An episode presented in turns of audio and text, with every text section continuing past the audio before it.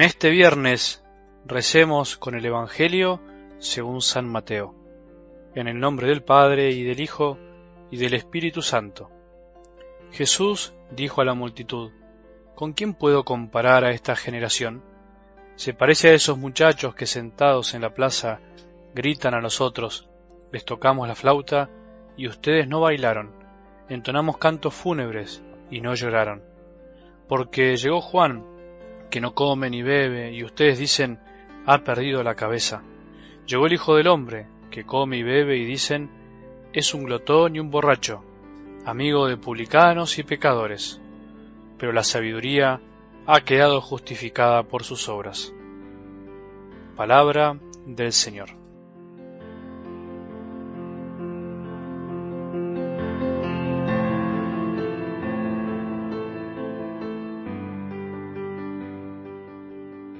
Empezar este viernes buscando escuchar con más corazón la palabra de Dios, por decirlo de algún modo, es caminar hacia la conversión que se nos proponía en esta semana. Solo la palabra de Jesús nos convierte verdaderamente, nos hace cambiar a lo largo del tiempo, pausadamente, pero con constancia. No es magia, es proceso arduo y perseverante. Ese es el camino del que sabe esperar, del que sabe que las cosas de Dios son cuestión de esperanza y paciencia.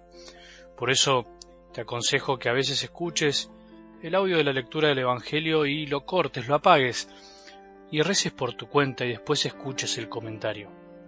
Es bueno que vos te preguntes primero, ¿qué dice el texto hoy?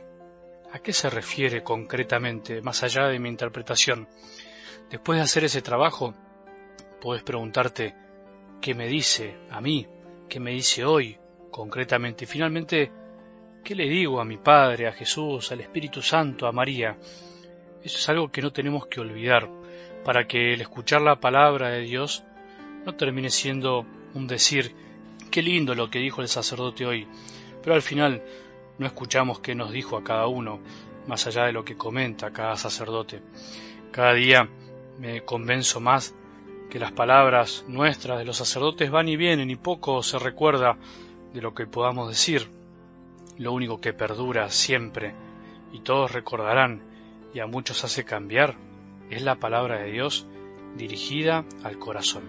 Hagamos hoy este ejercicio. ¿Qué dice hoy la palabra de Dios?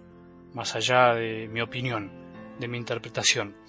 Jesús antes que nada les está hablando a una multitud, a todos, pero se refiere a esta generación. Cuando en los evangelios se dice generación, claramente nos está refiriendo a una generación en el sentido de una descendencia de personas reducida a un tiempo, a un lugar, sino que se refiere a un modo de ser, a un modo de ser y de vivir ante la realidad. Esta generación sería las personas que son así, digamos, como las describe Jesús, las personas que se comportan así. Traducido podría ser de esta manera. ¿Con quién puedo comparar a las personas que se comportan así? Que no se conforman con nada, las personas que cuando hay que bailar no bailan y cuando hay que llorar no lloran.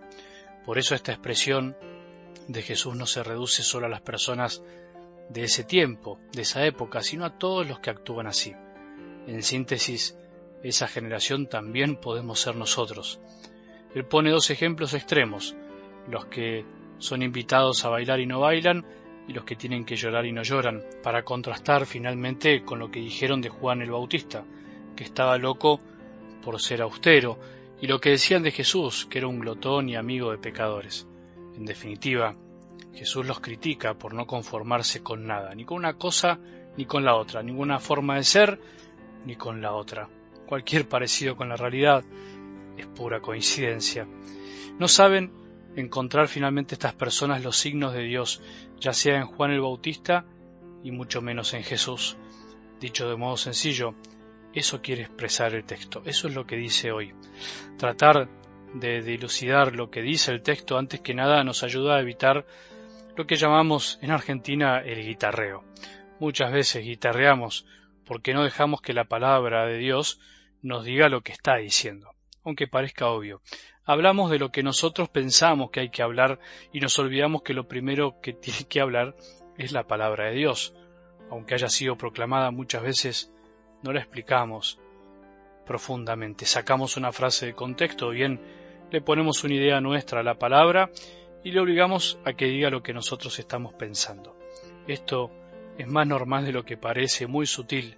Pocos se dan cuenta en muchísimos sermones y homilías y comentarios. Ahora, preguntémonos hoy qué nos dice. Obviamente que esta parte fundamentalmente es personal, pero es lo que diariamente con ejemplos, con preguntas, trato de aportarte todos los días al comentar el Evangelio. En realidad es lo que todo sacerdote intenta hacer en cada sermón, en cada homilía. Deberíamos ayudar a dar pistas sobre lo que nos dice, pero son solo pistas. Cada uno debería seguir haciendo su camino. ¿No será que nosotros también con nuestras actitudes frente a las cosas de Dios, a la iglesia y al mundo, nos parecemos a esos muchachos, los que están sentados en la plaza y no se conforman ni con una cosa ni con la otra? ¿Qué pretendemos a veces? ¿Que Dios nos hable solo a través de las cosas que nosotros queremos o dejamos que nos hable como Él quiere? Dios puede hablar del modo que se le antoje. Es Dios. Dejemos que Él sea eso, que sea nuestro Dios y que nos hable siempre. Puede hablar por medio de un hombre como Juan el Bautista en medio de la austeridad o puede hablar por medio de alguien que come y bebe con los pecadores. Puede hablarnos en la mejor de las misas o puede hablarnos viajando en el tren. Puede hablarnos durante una adoración o sirviendo en un plato de comida a un necesitado Puede hablarnos por medio de nuestros familiares, amigos o tal vez por el peor de los enemigos. Esto, pensémoslo cada uno en nuestra vida, personal y concreta. ¿Qué pretendemos de Dios? ¿No será mejor que dejemos que Dios sea como Él quiere ser y que finalmente lo escuchemos en todo momento y que no seleccionemos donde Él nos habla? Y por último, ¿qué le dirías hoy a tu Padre después de escuchar esta palabra? que tengamos un buen día y que la bendición de Dios, que es Padre misericordioso, Hijo y Espíritu Santo, descienda sobre nuestros corazones y permanezca para siempre.